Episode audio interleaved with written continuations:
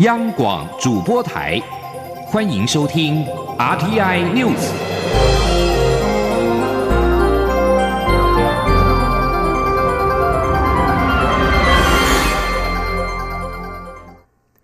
各位好，我是李自立，欢迎收听这一节央广主播台提供给您的 RTI News。促转会继十月撤销第一波政治受难者的罪名之后，又公告撤销第二波。共一千五百零五人政治受害者的有罪判决，并且在今天在白色恐怖景美纪念园区举行撤销公告仪式。促转会代理主委杨翠表示，促转会将公布撤销判决的决定书，并以附表方式公布审判过程中的审判者、陈核者还有核定者，希望有助于厘清加害体制如何建立，作为未来责任的追究，并开启社会的讨论。而第二波撤销名单的政治案件类型多元，受害者的身份也包括了原住民、军人、作家等各族群。受害者家属代表蓝云诺指出，这是迟来的正义，让受难家属感到无比的安慰及感激。记者刘玉秋的报道。促转会继十月撤销第一波政治受难者的罪名后，又公告撤销第二波共一千五百零五人政治受害者的有罪判决，并于九号在白色恐怖集美纪念园区举行撤销公告仪式。而第二波撤销名单中的政治案件类型相当多元，除了绿岛在叛乱案、新店军监在叛乱案、台湾民主自治同盟叛乱案、军队白色恐怖等，受害者身份也包括了原住民、军人、作家。各省级、各族群，像是台籍老兵许昭荣、作家叶石涛、王白渊与杨奎等，还有原住民汤守仁、高一生、邱志明，还有许多致力于政治案件平反的前辈。撤销公告仪式上，特别邀请受难者家属代表蓝云若上台致辞。蓝云若表示，六十八年前，他的父亲蓝明谷因为基隆中学光明报事件，在台湾戒严初期被枪决，他的母亲也因为知匪不。报而被送到绿岛监禁。当他的小学同学告诉他，他父亲是匪谍而被枪决，让他感到震惊又羞愧。蓝云若说，四十四岁前，他一直活在父亲是匪谍的阴影中，直到文史工作者到家中访问他的母亲张阿东，他才了解父亲是因为在那个时代看到二二八国民党残暴的屠杀百姓，因而投向共产党，期待共产党拯救台湾。这也让他的意识形态有了。极大的转变。父亲在《光明报》上批判蒋介石的蛮横，批判国党的贪腐，因此在三十二岁的英年受难了。从此，我的意识形态起了一百八十度的转变。我不再觉得自卑，但我也不认同我父亲在当年。为他所牺牲的那个政党。蓝云若说：“他感谢蔡英文总统就任后排除万难成立促转会，让受难前辈和家属们对转型正义的实现又燃起希望。他也认为促转会在发生东厂风波、处于风雨飘摇之际，仍坚守岗位努力工作。短短两个月内又完成了一千五百零五件的判决书名单。虽然很多受难前辈无法看到这迟来的正义，但这让受难家属感到无比的安慰与感激。”张广电。台记者刘秋采访报道：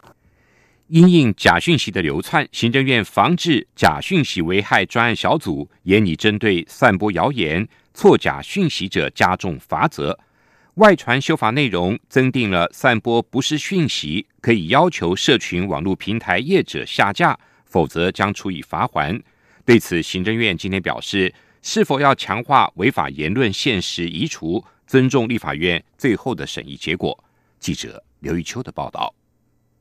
行政院为严惩假讯息流窜，决定寄出一整套超过十项法案的修正。行政院由政委罗秉成所召集的防治假讯息危害专案小组，已就如何防治假讯息所产生危害的法制作为及行政措施进行检讨，提出修法与政策建议，其中包括公职人员选举罢免法、总统、副总统选举罢免法、社会秩序维护法、灾害防救法、传染病防治法等十几项法案。针对散播谣言、错假讯息者加重罚则。行政院发言人 Glas Utaka 九号指出，我国既有的多部现行法律，针对散布谣言、不实讯息应负的法律责任已有规定。专案小组只是盘点各法的规定，就各法规定的构成要件明确化与法律责任的合理化，以及有无增订其他类型的假讯息罪的，加以全面检讨。预计送请十二月十三号的行政院会讨论。那我们在这一次各部会的修法的。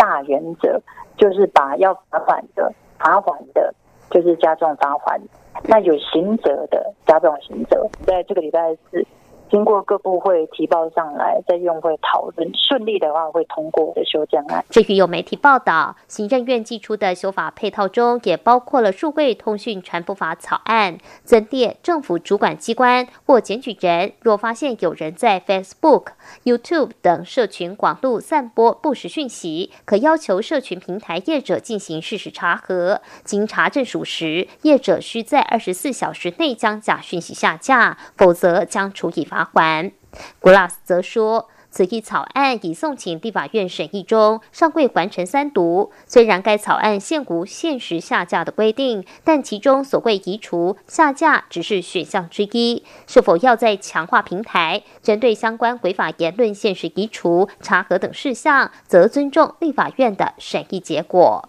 G l a s 强调，修法只是政府迎战假讯息的众多方法之一，未来仍将在适当的时间向各界说明完整的应应措施。使人民获得开放、透明且正确的资讯，维护人民的言论自由，也守护台湾的民主制度。中广电台记者刘秋采访报道。根据国防部二零一九年的预算书，因应共军威胁及为了提升舰艇存活率，将为四艘既得级军舰电战系统进行性能的提升，有效提升战力。共军基舰频频执行远海长航训练。既得级飞弹驱逐舰目前部署在东部海域执行警戒任务。根据国防部二零一九年的预算书，海军舰艇防御能力需要仰赖电站系统效能，但现行电站系统面临系统老旧，必须提升反制能力，有效回避威胁来源，提升舰艇的存活率。因此，编列新台币十九亿九千万元，替四艘既得级军舰的电站系统进行性能的提升。预计二零二三年以前完成，有效提升战力。海军官员还指出，除了升级电站系统之外，也将同时采购十六枚标准二型飞弹，强化防空能力。法国内政部今天指出，法国各地八号的最新一波黄背心的示威活动，引发示威民众跟镇暴警察的冲突，总共有一千两百二十三人被逮捕，其中一千两百二十人遭到下令拘留。内政部同时指出，八号的示威，法国各地有大约十三万六千名民众参加，人数跟十二月一号的示威相当。这次发生示威是自从十一月十七号以来连续第四个周末的示威活动，地点发生在巴黎、波尔多、里昂以及图鲁斯等城市。根据示威者的说法，由于燃料税年年增加，已让燃料飙涨到两千年初以来不曾见过的高价。生活负担沉重，因此他们走上街头，谴责高昂的生活成本跟总统马克宏的自由经济改革。法国政府在上一波十二月一号的示威之后，罕见的做出让步，在四号宣布暂缓调涨燃油税六个月，借此平息公众的愤怒，但是仍然无法避免八号的第四波示威活动。来自全球超过七十座城市的官员八号誓言，要加强合作，化解移民潮的问题，支持联合国移民契约。全球的难民人数达到破纪录的两千一百三十万人。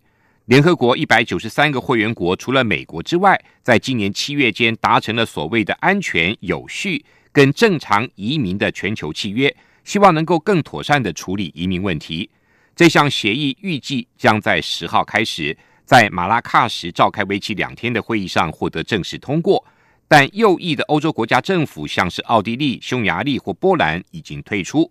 为了对抗这个局势，全球七十多座城市的官员在马拉喀什开会，就如何更妥善处理移民问题进行交流，像是提供移民住处或工作机会，或者是像非洲城市的例子，借由提供移民工作技能，让他们不用。